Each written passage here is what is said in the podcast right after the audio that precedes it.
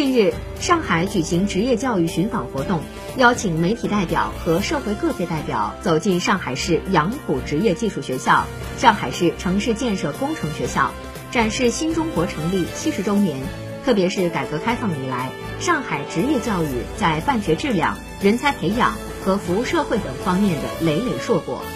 近年来，这几所学院围绕着全市产业转型升级，在办学中重点抓了三件事：一是推进产教融合，与政府和园区同频共振；二是聚焦产业升级，与行业和企业齐心协力；三是做强社会服务，与全市经济社会发展共享共赢。